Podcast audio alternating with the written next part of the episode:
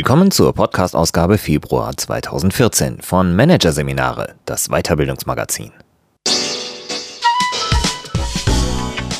Dieser Podcast wird Ihnen präsentiert von Konkurrenzberater.de, Wettbewerbsbeobachtung für den Mittelstand. Der Konkurrenzberater zeigt in Seminaren und Workshops, wie Sie Ihre Geheimnisse an die Konkurrenz verlieren und was Sie dagegen tun können.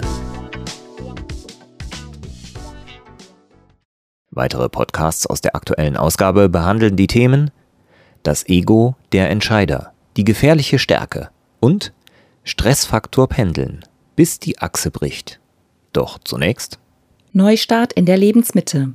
Wenn nicht jetzt, wann dann? Von Katharina Daniels, Manfred Engeser und Jens Hollmann.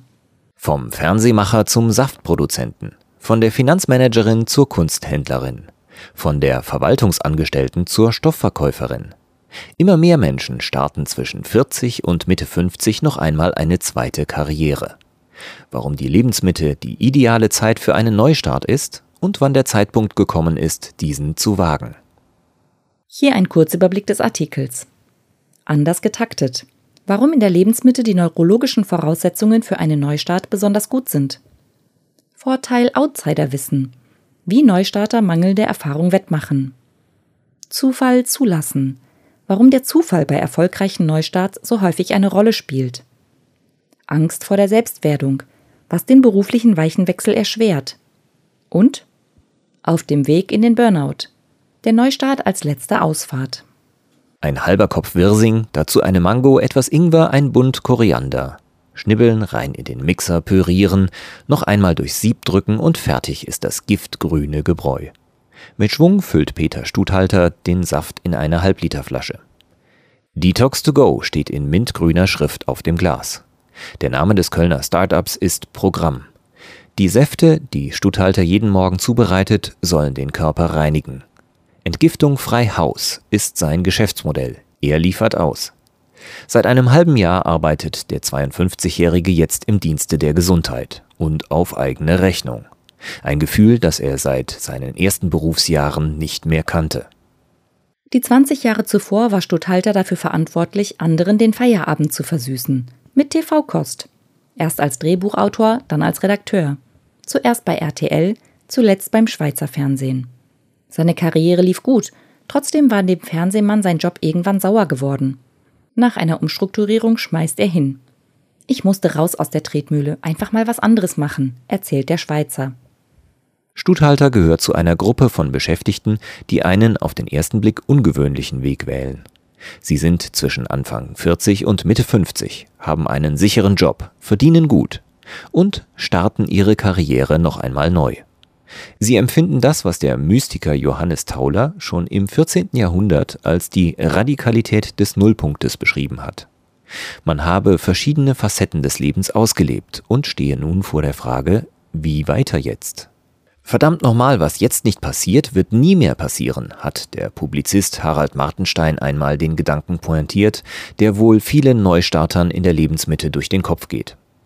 Konkrete Zahlen, wie viele Menschen in der Mitte ihres Berufslebens einen Neustart wagen, gibt es nicht.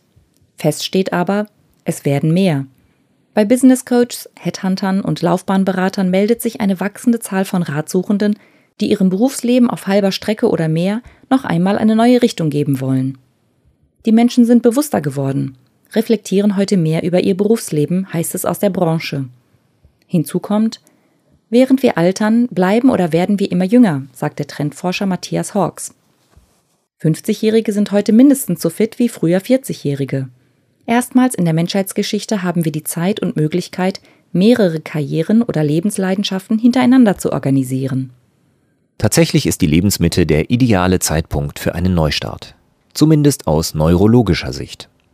Der Hirnforscher Ernst Pöppel hat nachgewiesen, dass das Gehirn von Menschen in reiferem Alter zwar einige Millisekunden langsamer auf Impulse reagiert, was unter anderem das Neulernen mühseliger macht. Dafür erleichtert das etwas längere Wellental zwischen zwei empfangenden Reizen das Koppeln von Informationen. Pöppel spricht vom inneren Metronom des Menschen, dessen Takt sich im Laufe des Lebens verlangsamt und somit zwischen den Taktschlägen mehr Freiraum zum Kombinieren lässt. Gekoppelt mit der Fülle an Erfahrungen ist man im reiferen Alter besonders gut in der Lage, Situationen zu bewerten und adäquate Strategien abzuleiten. Bildlich gesprochen, in der Lebensmitte sind die Chancen besser denn je, einen Neustart nicht nur als furioses Spektakel zu inszenieren, dessen Funkenregen schnell verglüht, sondern ihn als loderndes Feuer zu schüren, das einen noch lange wärmt. Den ganzen Vormittag hat sie schon darauf gewartet. Als es kurz vor halb zwölf klingelt, springt Renate Krümmer aus dem Sessel und hechtet zur Tür. Sie muss sich zusammenreißen, damit sie dem Boten nicht das Paket aus der Hand reißt, das er ihr vorsichtig übergibt. Mit wenigen geübten Handgriffen hat sie den Karton geöffnet. Zum Vorschein kommt ein Bild von Emil Nolde. Porträt einer Frau, ein Aquarell auf Japanpapier, das eine junge Dame mit strahlend blauen Augen zeigt. Kunst war schon immer Krümmers Leidenschaft. Mittlerweile ist sie auch ihr Beruf. Mit 53 Jahren, nach einer Vorzeigekarriere in der Finanzbranche, in der sie es bis zur Deutschlandchefin des amerikanischen Finanzinvestors JC Flowers gebracht hat, hat sie den Schritt in eine neue Welt gewagt. Seit 2010 kauft und verkauft sie Kunstwerke.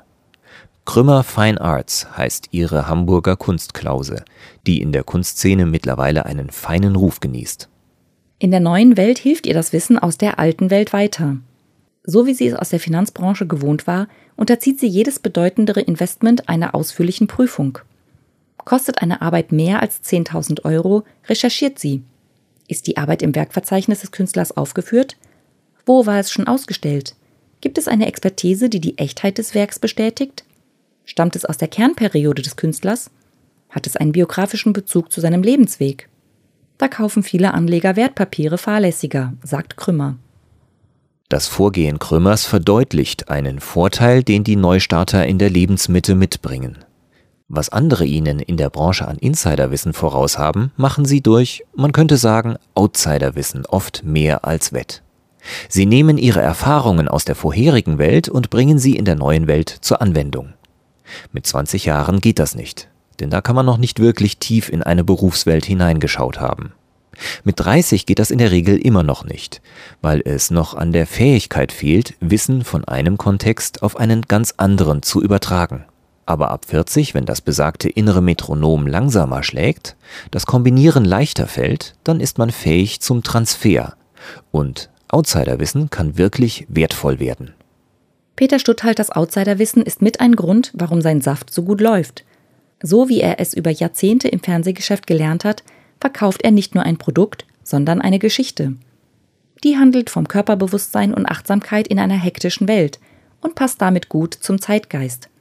So gut, dass das Fernsehen, der Westdeutsche Rundfunk, sie schon erzählt hat und auch einige Printmedien bereits über sein Start-up berichtet haben.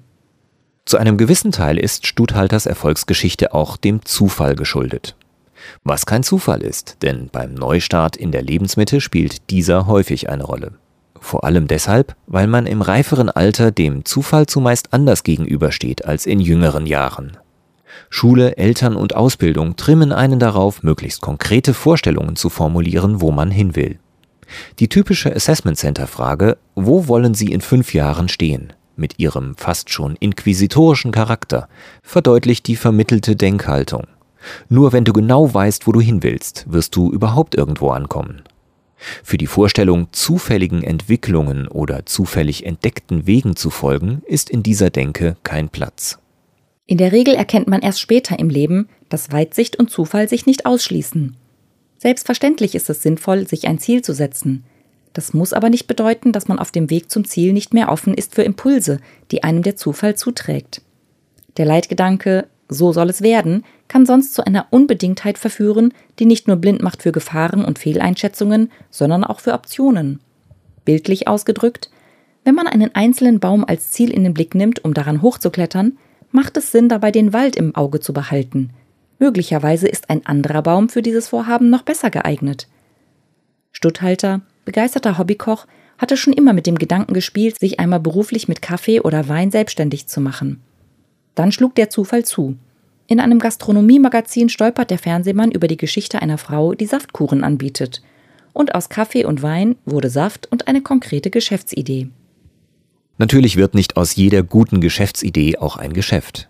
die Anzahl der vielversprechenden Ideen, die Menschen in ihrer Lebensmitte geboren, wieder verworfen oder einfach aus den Augen verloren haben, dürfte die der realisierten Ideen um ein zigfaches übersteigen.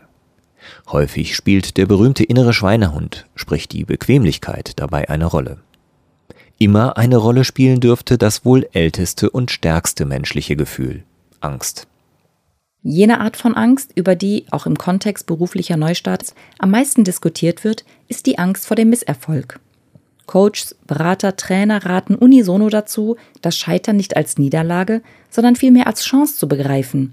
Eine Einstellungsänderung, die die Angst vor dem Misserfolg bereits erheblich abmildern kann. Neurowissenschaftler Pöppel formuliert es so. Manchmal bilden sich aus den Endpunkten eines gescheiterten Ziels neue Wegkreuzungen, die mich einem neuen Ziel wieder ein gutes Stück näher bringen. Der Punkt ist also, am Scheitern nicht zu verzweifeln.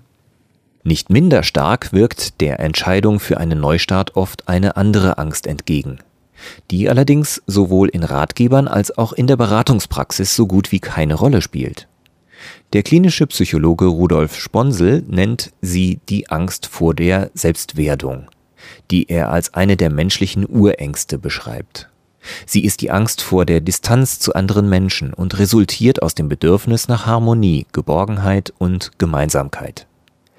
Diese Urangst spiegelt sich bei der Überlegung zur beruflichen Neuorientierung oft auf zweierlei Art wider. Einmal als Angst vor dem Erfolg, was sich im ersten Moment vielleicht merkwürdig anhört. Aber Erfolg kann Neid auslösen. Es kann sein, dass das Vorhaben verbal angegriffen wird. Und diese Urangst spiegelt sich auch als Angst, Freunde und Bekannte zu verlieren wider. Denn wenn man sich weiterentwickelt oder dies plant, kann das bei Personen im Umfeld das Gefühl des eigenen Stillstands hervorrufen und somit einen Keil in die Beziehung treiben. Die Angst vor der Selbstwerdung wirkt deshalb so blockierend, weil sie schwerer zu greifen ist als etwa die Angst vor dem Misserfolg. Sie macht sich als ungutes Gefühl in der Magengegend bemerkbar, sorgt dafür, dass man sich bei seinem Vorhaben irgendwie nicht wohlfühlt wenn man um diese Angst weiß, kann man sich mit ihr auseinandersetzen. Und man kann der Angst einen Namen geben, was ihr allein schon einen Teil des Schreckens nimmt. Wiederum bekannter ist die dritte Angst, die in diesem Zusammenhang eine Rolle spielt. Die Angst vor dem Unbekannten. Auch wenn die Umstände im Job einen nicht mehr zufriedenstellen, kommt in der Soll- und Haben-Bilanz das Bekannte meistens trotzdem noch besser weg als das Unbekannte. Denn natürlich geht man mit dem Unbekannten immer auch ein Risiko ein. Das weitaus größere Risiko kann aber darin bestehen, trotz Unzufriedenheit am Gewohnten festzuhalten. Das hat auch Maren Barth erfahren müssen. Erst im DDR-Kombinatsbetrieb, danach an der Universität Halle, zuletzt in der Berliner Stadtverwaltung. Jahrzehntelang wälzte die studierte Juristin Akten, obwohl ihr immer schon klar war, diese Akten, das ist nicht mein Ding. Von 2001 bis 2004 absolviert Barth sogar noch ein Masterstudium für europäisches Verwaltungsmanagement. Dann, als ihr mit dem zusätzlichen Abschluss alle beruflichen Türen in der Behörde offenstehen, sendet der Körper massive Warnsignale. Steifer Hals, Gastritis, überfallartige Heulkrämpfe. Es folgen Infektanfälle, die Leber rebelliert. Barz ignoriert alle Alarmzeichen, macht sich Druck. Du hast noch mal studiert, da muss es auch im Job klappen. Die Quittung lässt nicht lange auf sich warten. Als sie eines Tages von der Arbeit nach Hause kommt, ist sie von einem Moment auf den nächsten wie paralysiert. Barz öffnet die Wohnungstür nicht mehr, geht nicht mehr ans Telefon, liest weder Post noch E-Mails. Selbst Fernsehen ist ihr zu viel. Ich habe nur noch Löcher in die Luft gestarrt. Sie wird für mehrere Monate krankgeschrieben. Diagnose Burnout. Macht eine Therapie in einer Reha-Klinik.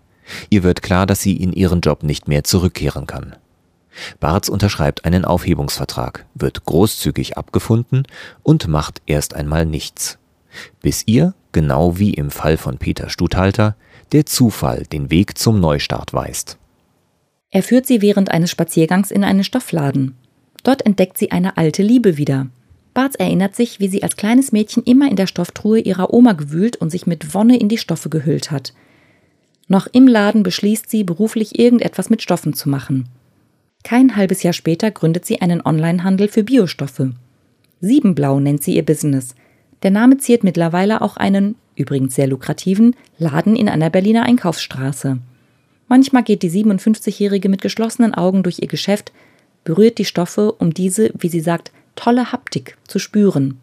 Da geht mir das Herz auf. Ich habe manchmal ein richtiges Glückskribbeln. Dass sie nicht viel früher die Reißleine gezogen hat, versteht Bart selbst nicht. Natürlich hat ihr die Vorstellung, das Gewohnte aufzugeben und sich in etwas anderem zu versuchen, Angst gemacht. Aber das allein kann es doch nicht gewesen sein.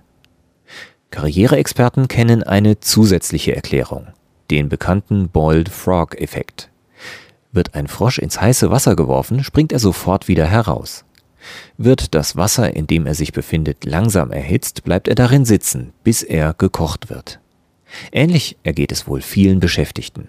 Routine, Unzufriedenheit, gefühlte Sinnlosigkeit, all das stellt sich nicht von hier auf jetzt ein, sondern in einem schleichenden Prozess. Um diesen mitzubekommen, kann es hilfreich sein, ab und zu ein kleines Gedankenspiel durchzuführen. Würde ich nach einem Lottogewinn, der hoch genug ist, damit ich den Rest meines Lebens mehr als angenehm davon leben kann, weiter in meinem Job arbeiten? Wer uneingeschränkt mit Ja antwortet, hat in seinem Beruf wohl wirklich seine Berufung gefunden. Wer erst einmal nachdenken muss, sollte tiefgehender reflektieren. Was bedeutet meine Arbeit aktuell für mich? Herausforderung? Erfüllung? Belastung? Und kann es sein, dass sich mein Verständnis dessen, was Arbeit ist, gewandelt hat? Wer aus tiefstem Herzen mit Nein antwortet, sollte seine berufliche Situation sehr kritisch hinterfragen. Vielleicht wird ihm dabei klar, dass ein Neustart ein Risiko bedeutet, das nicht einzugehen er sich nicht erlauben kann.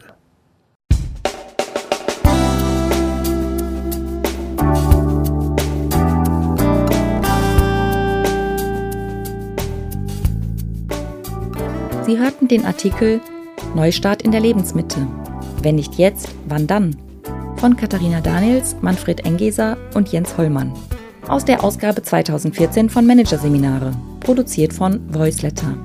Weitere Podcasts aus der aktuellen Ausgabe behandeln die Themen Das Ego der Entscheider, die gefährliche Stärke und Stressfaktor Pendeln, bis die Achse bricht. Weitere interessante Inhalte finden Sie auf der Homepage unter managerseminare.de und im Newsblog unter managerseminare.de/blog.